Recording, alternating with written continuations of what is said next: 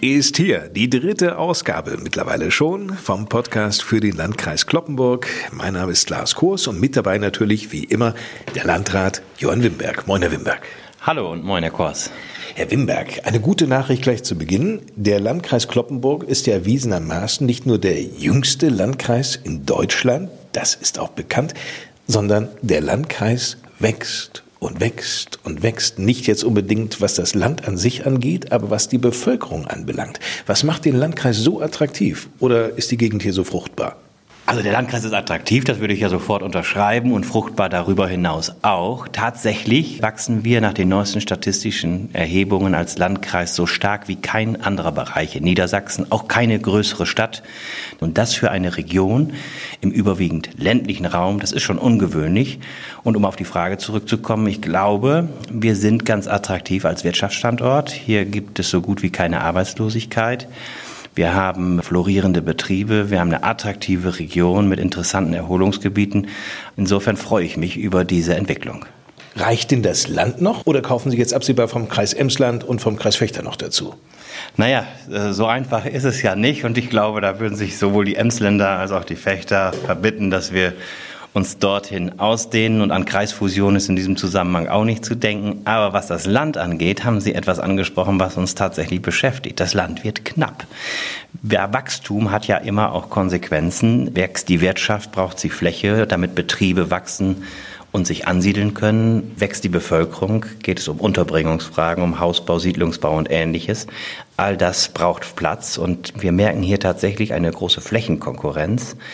Denn äh, die Flächenkonkurrenz zwischen denen, die Fläche nachfragen, das ist einmal sind es die Städte und Gemeinden für die Siedlungsentwicklung, für den gewerblichen Bau, dann ist es unsere Landwirtschaft, die ist natürlich auch da. Die hat Fläche, die sie bewirtschaftet, die sie auch weiter bewirtschaften möchte, verständlicherweise.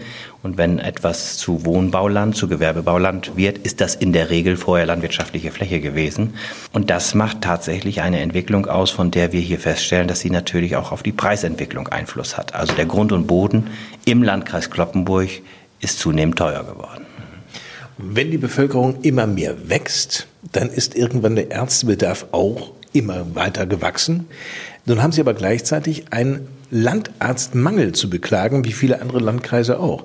Dem werden Sie nicht entgegensteuern können, diesem Trend. Aber dennoch sagen Sie sich, wir müssen ja irgendwie versuchen, Medizinstudenten auf diesen Landkreis aufmerksam zu machen, möglicherweise gar hier anzusiedeln. Wie gelingt Ihnen das? Ja, das ist ein großes Thema, denn dafür haben wir die Gesundheitsregion Kloppenburg eingerichtet, die sich um den gesamten Bereich von Gesundheit und Pflege hier bei uns in der Region darum kümmert, zu schauen, wo können wir ansetzen, um zu helfen. Auch zum Beispiel beim Thema des Ärztemangels in der Fläche. Wir tun etwas, indem wir zum Beispiel Stipendien vergeben für Medizinstudierende, um Anreize zu schaffen, eben hier zu uns zu kommen. Die Geförderten erhalten monatlich einen Betrag von 500 Euro. Wir wollen halt mit diesem Anreiz auch einen Vertrag mit den Studierenden machen, dass sie sich bereit erklären, nach dem Studium einen Arztsitz im Landkreis Kloppenburg zu nehmen. Das kann als Hausarztsitz passieren in einer der 13 Städte und Gemeinden bei uns. Das kann als Facharztsitz sein, das kann in einer Klinik sein, aber eben hier bei uns in der Region. Und wir haben in allen drei Bereichen tatsächlich Bedarf. Und deshalb hoffen wir, dass wir darüber auch junge Studierende an die Region und den ländlichen Raum binden können. In der letzten Ausgabe unseres Podcasts Wir ist hier, da waren wir im Saterland zu Gast, haben auch dort berichtet über das Engagement der Freiwilligen Feuerwehr in Scharl, gerade was den Küstenkanal angeht. Denn dort ist ja auch der Seaport angesiedelt. Welche Bedeutung hat der eigentlich für den Landkreis Kloppenburg, Herr Wimberg?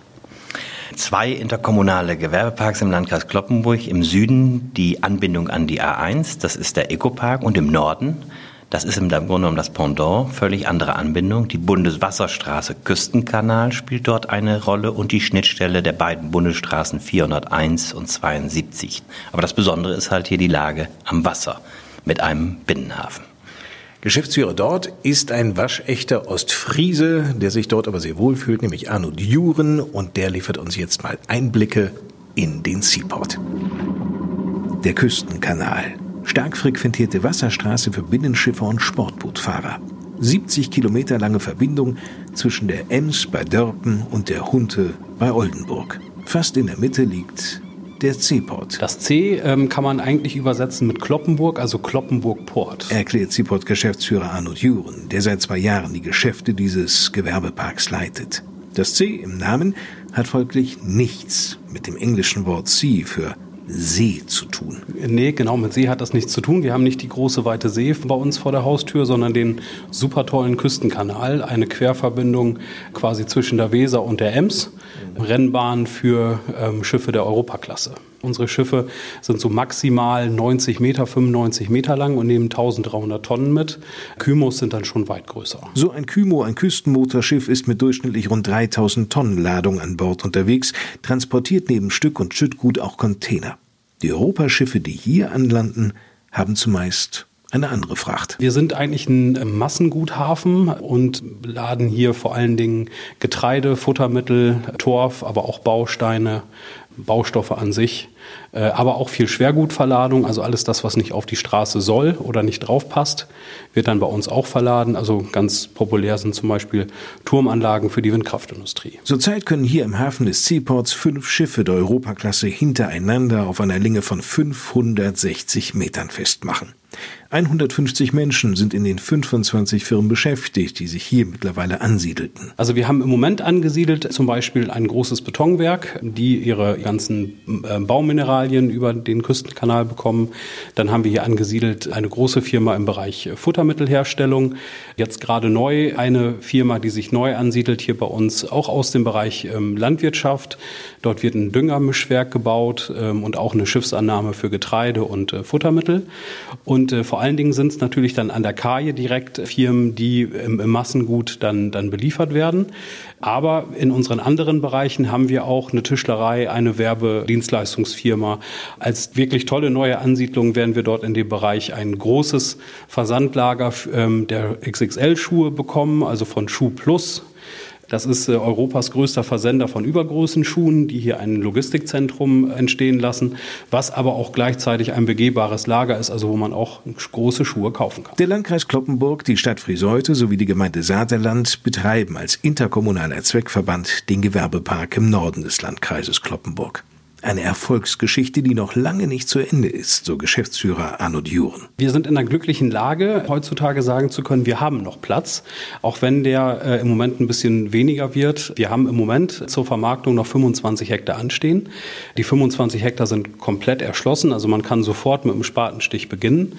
Des Weiteren haben wir im Moment in der Planung unseren Hafenbereich nochmal um 25 Hektar zu erweitern bedeutet, dass wir die Kaje auch nochmal verlängern um ca. 300 Meter, um direkte Wasseranschlüsse herzustellen bei den Firmen, die sich dann niederlassen. Und zum anderen ist noch ein großer Bereich geplant von mehr als 50 Hektar, den wir auch im nächsten Jahr erschließen wollen. Und wenn der 40-jährige Arnold Juren in die Zukunft schaut, sprudelt es nur so aus ihm heraus. Dann wird das so aussehen, dass wir unsere Kaje nochmal um 300 Meter verlängert haben rund um die Uhr alle sieben Liegeplätze mit Europaschiffen bzw. Großmotorschiffen dann voll liegen. In 15 Jahren sind wir auch an die Bahn angebunden und sind somit ein trimodaler Standort. Arnold Juren war das, der Geschäftsführer des Seaports in Siedelsberg, dem zweiten großen Gewerbepark hier im Landkreis Kloppenburg. Und Arnold Juren sprach es gerade an, Vielleicht wird es irgendwann auch mal eine Bahnanbindung dorthin geben. Das wäre natürlich ideal. Das ist ja ein Gedanke, den nicht nur Arno Düren hat, sondern Herr Wimberg, Sie haben auch bereits uns davon erzählt. Ich glaube, es war in der ersten Podcast-Folge. Gibt es da schon irgendwelche Neuigkeiten? Naja, ganz so schnell geht es nicht. Aber in der Tat, wir hatten in der ersten Podcast-Folge ja auch schon das Thema Bahnerschließung im ländlichen Raum. Und da ist die Strecke, in diesem Fall, die zum Seaport führt, die Strecke von Kloppenburg über Garrel, Bösel, Friseute in Richtung Saterland, Sedelsberg mit der großen Option einer entsprechenden Verbindung über den Küstenkanal. Das würde ein entsprechendes Brückenbauwerk erfordern. Und dann wäre der Lückenschluss da. Wir haben da im Moment ja eine Lücke zwischen dem Saterland, Sedelsberg und Friseute. Ansonsten ist die Strecke, die 24 Kilometer lange Strecke von Friseute nach Kloppenburg, gänzlich vorhanden. Aber diese Lücke müsste dabei geschlossen werden zum Seaport hin und besser noch sogar über den Seaport hinaus in Richtung Saterland. Dann hätten wir nämlich über die Anbindung in Richtung Saterland, Basel, Ocholt eine, eine Verbindung und einen Anschluss an die Strecke, die von Norddeichmole nach Hannover führt. Wollte ich gerade sagen, Ochhold ist ja daher auch bekannt als Haltepunkt. Ja, in der Tat. Und damit hätte man einen Anknüpfungspunkt, auch eine Umstiegsstelle und auch eine weitere Anbindung an das gesamte deutsche Bahnnetz.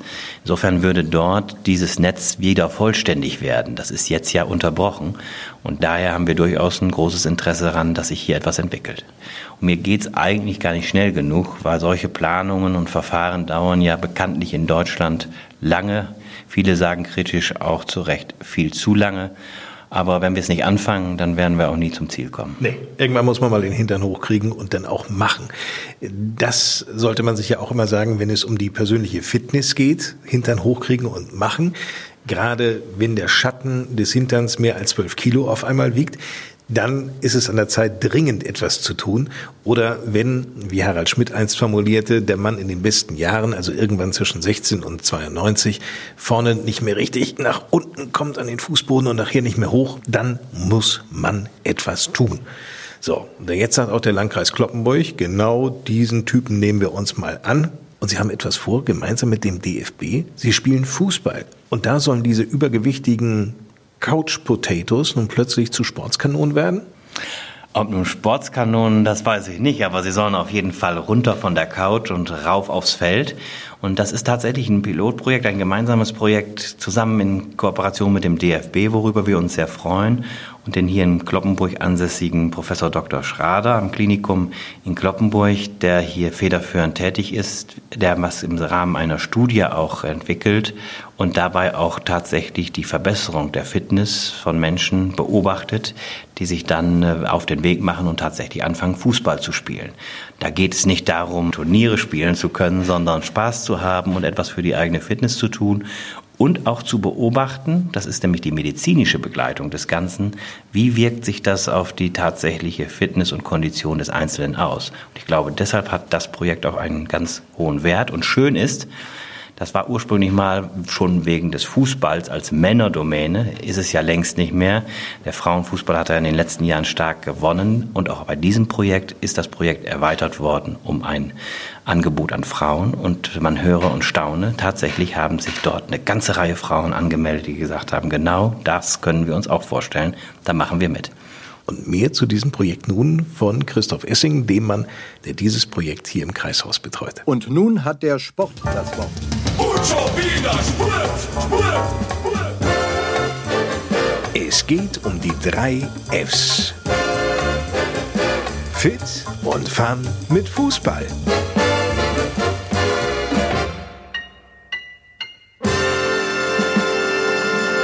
Wir möchten genau die erreichen, die nicht im Sportverein sind. Genau diese sollen halt zum Sport wieder getrieben werden.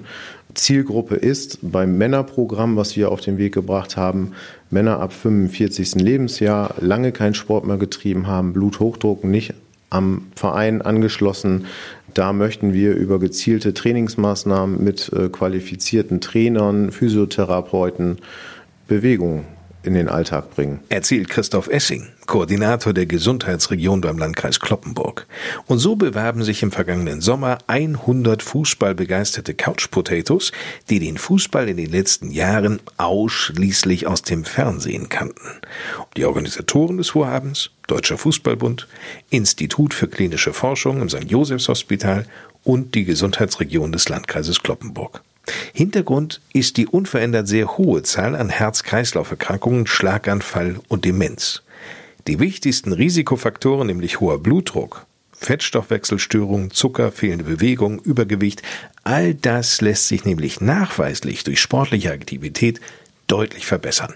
Und so gehen die aus fußballerischer Sicht alten Herren das Ganze auch eher ruhig an. Wir wollen auch ganz klar das nicht machen, diese reine Vereinstruktur des Fußballs, so wie sie eigentlich ja besteht. Alte Herren, leistungsorientierter Fußball, äh, sonntags auch immer Punktspiele äh, betrieben werden.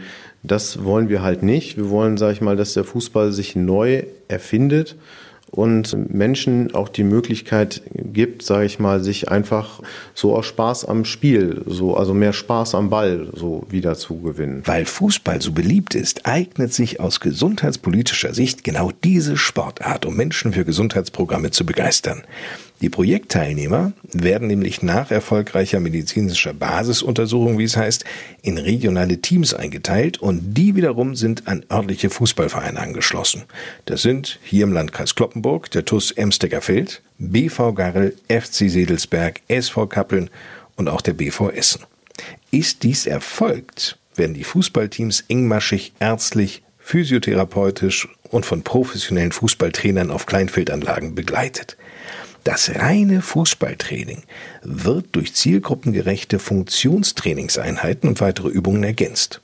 Wie erfolgreich und nachhaltig letztlich dieses Fußballprojekt sein wird, das bleibt im Moment noch abzuwarten, so Christoph Hessing. Also das Projekt ist angelehnt für mindestens zwei Jahre. Im nächsten Jahr werden dann auch wissenschaftliche Evaluationen und so weiter hinzustoßen. Wir haben auch über das Institut für klinische Forschung äh, Doktorandinnen und Doktoranden gewinnen können, die darüber ihre Doktorarbeit schreiben. Außerdem bietet dieses Fußballangebot ja nicht nur Chancen für Männer. Wir haben jetzt auch ein Erweiterungsmodell geschaffen für die Frauen.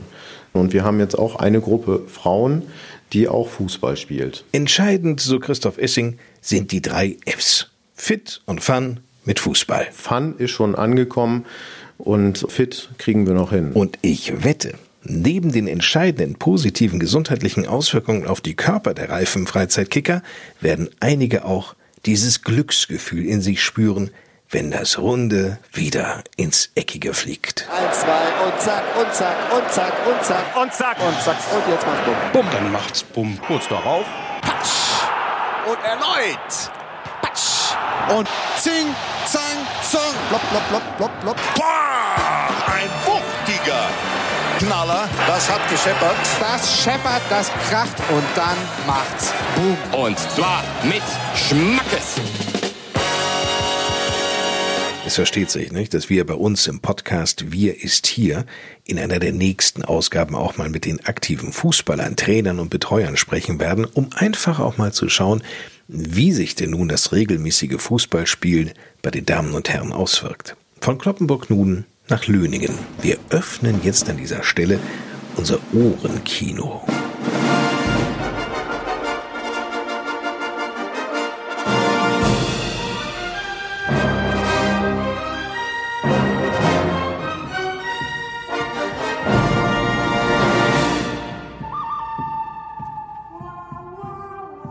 Wenn Sie jetzt glauben sollten, wir würden nun die Hörversion der zwei glorreichen Halunken abspielen, dann irren Sie. Uns interessieren an dieser Stelle die Filme nur am Rande.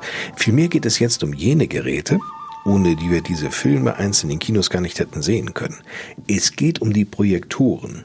Die größte Sammlung Deutschlands analoger Filmprojektoren finden Sie inmitten der Löninger Innenstadt, in der Langen Straße 21.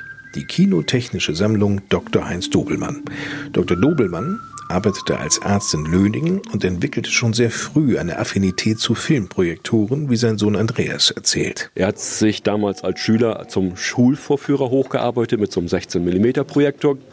Und dann haben wir auf dem Flohmarkt in Amsterdam 1982 einen so einen Projektor gesehen, samt drei Filmrollen. Mehr sollte es eigentlich nicht werden, die hat er käuflich erworben. Bis dann unsere Kinobesitzerin, mit der wir auch privat befreundet waren, dann darauf hintergekommen ist und die wollte gerne ihre alten Projektoren wieder zusammen gebaut haben, weil sie die als Ausstellungsstück haben wollte. Und das hat mein Vater für sie dann erledigt. Und als Dankeschön durfte er den einen Projektor dann behalten. Und das war dann so der Startschuss für diese Sammlung. Und die wuchs. Und das in einem rasanten Tempo. Das führte zu Platzproblemen im Hause Dobelmann, so Andreas Dobelmann. Sein Vater verwirklichte folgende Idee. Hat dann aus drei Räumen dann erst das erste Kellerkino rausgebaut. Und da kam dann das erste mehr oder weniger professionelle Kino dann rein in unserem Keller. Und dann wurden die Maschinen so nach und nach im Haus verteilt. Wir hatten noch eine Einliegerwohnung, die war dann teilweise bis oben mit voll mit den Geräten. Aber halt auch in der Stube standen fünf, sechs Geräte. Im Hausflur standen welche, in der Stube standen welche, so kurzfristig sogar mal in der Küche. 80 Projektoren, dazu über 400 kleinere Objekte. Insgesamt umfasst die komplette Sammlung rund 1000 Stücke. Nach dem Tod von Dr. Heinz Dobelmann stellte sich für die Familie die Frage, was denn nun aus der Sammlung werden solle.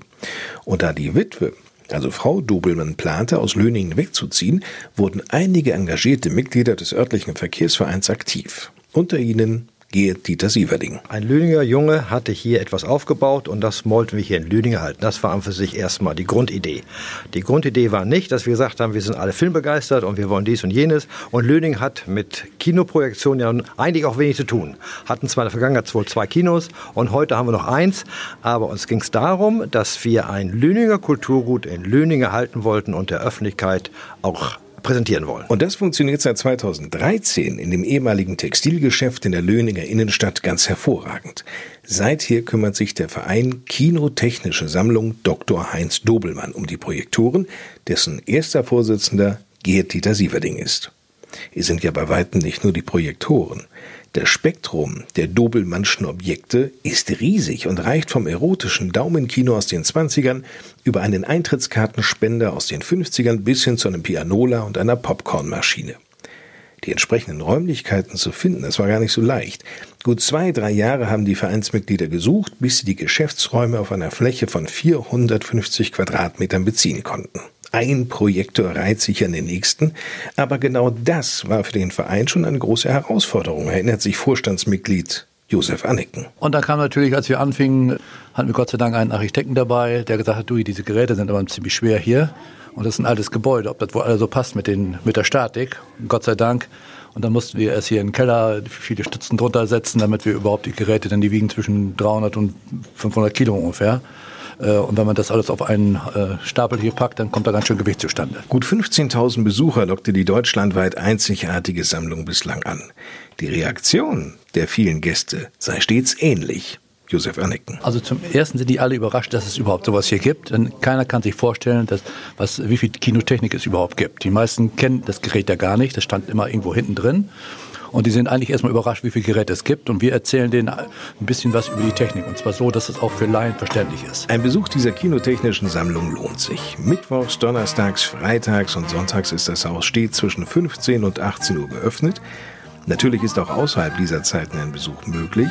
Dann jedoch empfiehlt Gerd Dieter Sieverding. Zweckmäßig ist, sich bei uns anzumelden. Wir Gruppen haben wir eigentlich jederzeit offen und machen es immer möglich, Gruppen hier, hier, zu, hier zu führen. Mehr Infos auch im Internet unter www.historische-kinotechnik.de. Gönnen Sie es sich also, in vergangene Kinozeiten einzutauchen.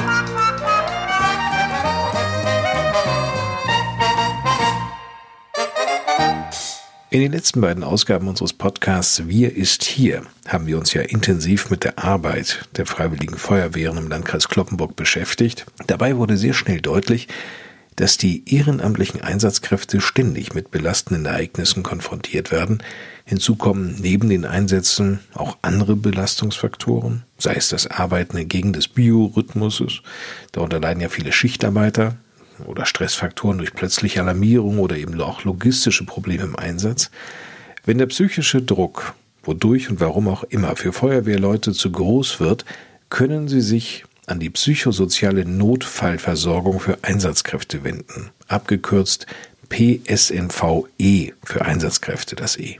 Koordiniert werden diese Helfer hier im Kreis Kloppenburg von Heinz Dierker, dem Leiter der psychosozialen Notfallversorgung. Er ist gleichzeitig Ausbilder und rief im Jahr 2000 diese Einrichtung ins Leben. Ich traf Heinz Dierker in seinem Kloppenburger Büro beim DRK und fragte ihn, was vor 20 Jahren den Anlass zu dieser Gründung gegeben hat. Ja, ich äh, komme aus dem Bereich des Rettungsdienstes und ich musste in der Vergangenheit in meiner Laufzeit als Rettungsassistent sehr häufig hilflose Menschen alleine lassen, zurücklassen. Und das hat mich dazu bewogen, mit einem Pastor Hugo Miet aus Sedelsberg zusammen dann diese Einrichtung ins Leben zu rufen. Und so sind wir damals angefangen im Nordbereich, das zu zählt Friseute bis nach Basel. Und ähm, ein Jahr später kam dann die, die Mitte hier dazu, dazu zählt Kloppenburg und Umgebung. Und äh, dann weiter ein Jahr kam dann äh, der Südkreis hinzu und somit haben wir das in drei Regionalbereichen hier im Landkreis Kloppenburg abgedeckt. Mit mittlerweile über 50 ehrenamtlichen Notfallseelsorgern. Wie viele sind denn speziell jetzt auf Einsatzkräfte geschult? Für diesen Bereich haben wir äh, zurzeit fünf geschulte Kräfte, die für die Einsatzkräfte tätig werden können. Aber äh, wir sind gerade dabei, noch drei weitere zu schulen, dass wir also demnächst auch acht Personen in unserem Team äh, für die Einsatzkräfte zur Verfügung stellen. Was für Menschen brauchen Sie für diese Form der Unterstützung? Also wir brauchen Menschen, äh, die sich für andere Menschen einsetzen wollen. Sie müssen psychisch und physisch stabil sein. Sie müssen bereit sein, auch kirchliche Rituale mit äh, einzubeziehen in ihre Arbeit und natürlich Lebenserfahrung.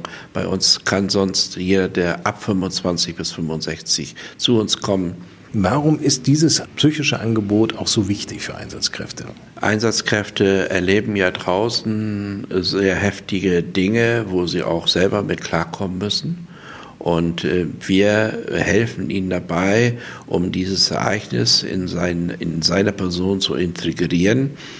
Und wenn dann im Nachhinein nach einem Ereignis, das braucht nicht, aber es kann bei Einsatzkräften dann zu Belastungsreaktionen kommen, die klären wir auf und versuchen hier die Schärfe rauszunehmen, nämlich diese Belastungsreaktion, die ich nenne, verblassen so langsam mit der Zeit. Was können das für Belastungsreaktionen sein?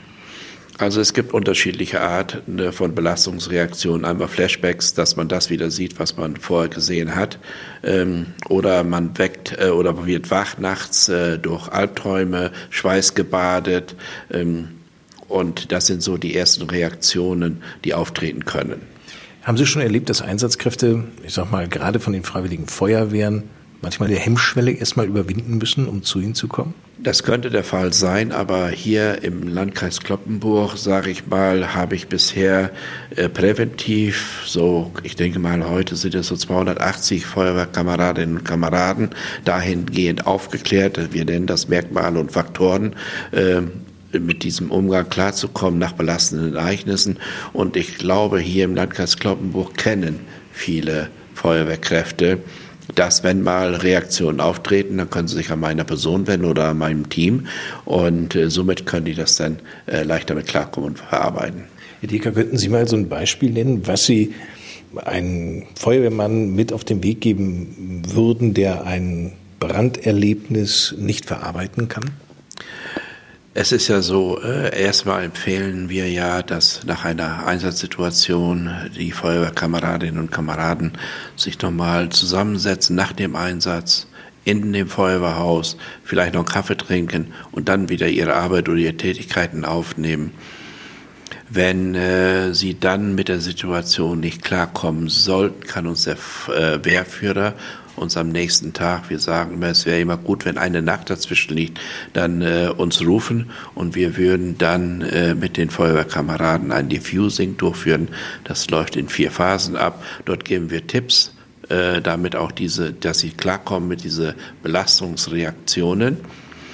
Und äh, wir merken dann auch in dieser Gruppe, ob dann belastete Feuerwehrkameradinnen und Kameraden dabei sein sollten, wo wir dann vielleicht nochmal das Einzelgespräch suchen oder wenn es eine größere Gruppe von belasteten Einsatzkräften ist, dann führen wir zum späteren Zeitpunkt, vielleicht noch ein paar Tage später, das Debriefing durch. Das läuft in sieben Phasen ab und da ist dann auch immer eine psychosoziale Fachkraft dabei. Und man darf auch nicht vergessen, die Feuerwehrkräfte sind ja auch durch die FUK, die Feuerwehrunfallkasse, abgesichert. Und über diese Schiene kann man auch ganz schnell an psychosoziale Fachkräfte rankommen.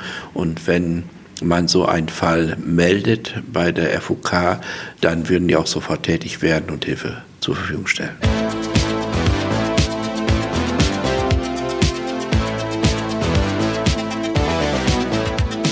Wir ist hier, heißt dieser Podcast. In dieser Sendung stellen wir eine schöne Regelmäßigkeit auch Unternehmen aus dem Landkreis Kloppenburg vor, die sich durch sehr viel Ideenreichtum und auch Leidenschaft auszeichnen. Kaliber aus Lastrup ist genau ein solches Unternehmen. Bei Kaliber, da gibt es Fleisch, Wurst, Schinken und Speck, die noch genauso schmecken wie zu Zeiten unserer Großeltern. Die Chefs sind Sarah und Mirko Dehm. Sarah ist gelernte Fleischermeisterin, Mirko, gelernter Koch. Die beiden funktionieren nicht nur beruflich wunderbar zusammen, sondern auch als Ehepaar. Vier Kinder haben sie. Zurück aber nun zum Beruf und zum Fleisch. Das Fleisch hier ist in jeder Hinsicht etwas Besonderes, denn schließlich geht es hier auch bei Kaliber um Fleischerhandwerkskunst. Ich habe Mirko Dehm im Stützpunkt von Kaliber in Lastrup getroffen und ihn mal gefragt, was genau wir uns darunter vorstellen können. Das heißt, geschmackliche Kreationen, die es so vorher noch nicht gegeben hat. Der liebevolle Umgang mit dem Rohstoff, das ist, fällt für uns so unter den Begriff Kunst vor allen Dingen. Ist es denn mittlerweile schon eine Notwendigkeit im Grunde genommen als, sag ich mal, Fleischer, sich zu sagen, wir müssen andere Akzente setzen, um überhaupt am Markt bestehen zu können? Das definitiv. Da ist sehr viel mehr Transparenz im Spiel. Wo kommt es her? Wer hat es verarbeitet? Was steckt drin? Das ist eben der große Vorteil und das große Los, was wir da spielen können. Wenn Sie sagen, bei uns bei Kaliber geht es um welches Fleisch? Da geht es speziell um das Schwein, um das bunte Bentheimer Schwein, um das Aktivstadtschwein. Dann geht es um Rinder, das heißt Angus und Galloway haben wir uns diesen Rassen verschrieben aus extensiver Weidehaltung. Dann haben wir auch noch das Thema Lamm im Spiel, das heißt die Diepholzer Moorschnucke, die wir im Angebot haben. Sie wissen sehr, sehr genau, woher Ihre Tiere kommen. Zu 100 Prozent, genau. Also wir kennen die Leute, die dahinter stecken, die Landwirte, die mit sehr, sehr viel Engagement zu Werke gehen. Die kennen wir ähm, durch und durch. Wir kennen die, die Betriebe, die dahinter stehen. Wir kennen die Wiesen, ähm, auf denen gewirtschaftet wird. Haben alles vorher uns quasi haarklein angeguckt und uns mit diesen Leuten sehr detailliert auch verständigt. Mein größtes Problem ist immer daran, dass ich, wenn ich zum Beispiel ein Steak zubereite, dass ich mir denke, Menschenskind, es muss ja richtig passgenau sein. Wie brate ich das am besten? Also es geht damit los, dass man erstmal ein gutes Stück Fleisch kauft. Dann sollte es ausreichend dick portioniert sein, weil damit nimmt man sich schon mal das Problem, dass es zu schnell zu gar werden kann. Da sagen wir 220 Gramm, sowas, 250? Ja, eher mehr. Eher also mehr. Eher mehr. wenn wir jetzt über, ich sag mal, wenn wir über so ein Premium-Steak wie ein T-Bone oder Porto sprechen, dann bewegen wir uns zwischen 800 Gramm bis 1200 Gramm. Das ist dann ein Steak, was man auch nicht mehr alleine verzehrt in der Regel, sondern was man sich im Kreise der Familie oder der Freunde dann auch teilt. Das ist auch eben so ein Thema, was man heute mal inszenieren sollte und nicht immer meint, man muss jedem so ein riesen Steak servieren, sondern man kann das auch aufschneiden und jedem Einzelnen quasi in Scheiben anbieten. Und in dem Moment kann man auch sehr schön seinen äh, realisierten Gargrad dort äh, vorführen, den man da erzielt hat. Und dann brät man das an, dieses Fleisch, und lässt es dann entsprechend auf die gewünschte Gartemperatur nachziehen. Das ist eine Methode.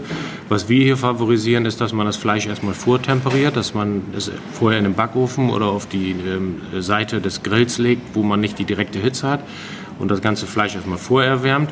Und im zweiten Schritt, wenn man dann wirklich die Bräunung und das kurz vorm Servieren steht, äh, realisieren möchte, dass man dann richtig Hitze aufbaut und von außen es schön knusprig braun und mit Grillstreifen versieht, ähm, zu Ende gart. Mirko Dehm von Kaliber. Oh, ich habe noch nichts gegessen. Da kriegt man Hunger, wenn man sowas hört, oder, Johann Wimberg? Ja, auf jeden Fall, weil äh, da sieht man noch wirkliches, ehrliches Handwerk, auch in der Fleischbranche. Und äh, dieser Idee haben sich ja Mirko und Sarah dem verschrieben unter dem Label Kaliber unter anderem. Sie machen ja auch noch einiges mehr. Und da gibt es dann wirklich auch noch mal so Dinge, wie man sie früher kannte. Fleisch vom bunten Bentheimer Schwein. Und äh, sie machen das mit einer Art von Leidenschaft und Begeisterung. Wenn man das sieht, riecht und schmeckt, ja, ich glaube, dann äh, ist man wirklich auch selber angetan und begeistert. Mirko Dehm ist ja auch ein Macher. Ein Macher ist auch Frank Hanneken. Jetzt kommen wir nämlich vom Süden, nämlich von Löningen, rüber nach Friseute. Der Mann ist ja nicht nur Unternehmer, sondern hat ja viele Ideen. Er hat ja die Ausstellung Pop Art Meets Friseute initiiert, die am 13. September eröffnet wurde. Wir haben in der letzten Ausgabe vom Podcast darüber berichtet. Waren Sie denn inzwischen mal dort? Ja, ich war am letzten Sonntag dort. Werner Berges, das ist äh, in der Pop-Art-Szene wirklich ein Name, der sehr bekannt ist und der tolle Werke geschaffen hat. Und äh, in dem Fall muss man ja auch sagen, Frank Hanneken hat Werner Berges auch selber sehr gut gekannt. Insofern hat die dann auch noch eine persönliche Note, diese Ausstellung. Und ich freue mich natürlich, dass ein Kloppenburger Künstler, ein Künstler hier aus der Region mit so einem Namen, dann auch auf diese Weise eine Präsentation erfährt in seiner Heimatregion. Ich denke, das ist doch wirklich eine runde und schöne Sache und dafür kann man nur dankbar und glücklich sein. Bis zum 13. Oktober ist die Ausstellung in Friseute noch zu sehen. Pop Art meets Friseute. Was gibt es noch im Oktober? Oh, es gibt eine ganze Menge im Oktober. Man kann zum Beispiel sagen, dass es im Oktober eine komische Nacht geben wird. Im Übrigen die zehnte komische Nacht, die in Kloppenburg stattfinden wird, am 24. Oktober ab 18 Uhr. Auch in Kloppenburg wird es den Kunst- und Handwerkermarkt geben, in der Münsterlandhalle. Das ist am 27. Oktober der Fall. Und nicht vergessen möchte ich auch den Bauernmarkt in Alten Eute. Der findet am 20. Oktober statt. Das ist auch immer ein besonderes Ereignis. Da wird ein ganzes Jahr vorbereitet. Lohnt sich auch auf jeden Fall zum Bauernmarkt nach Alten Eute zu gehen.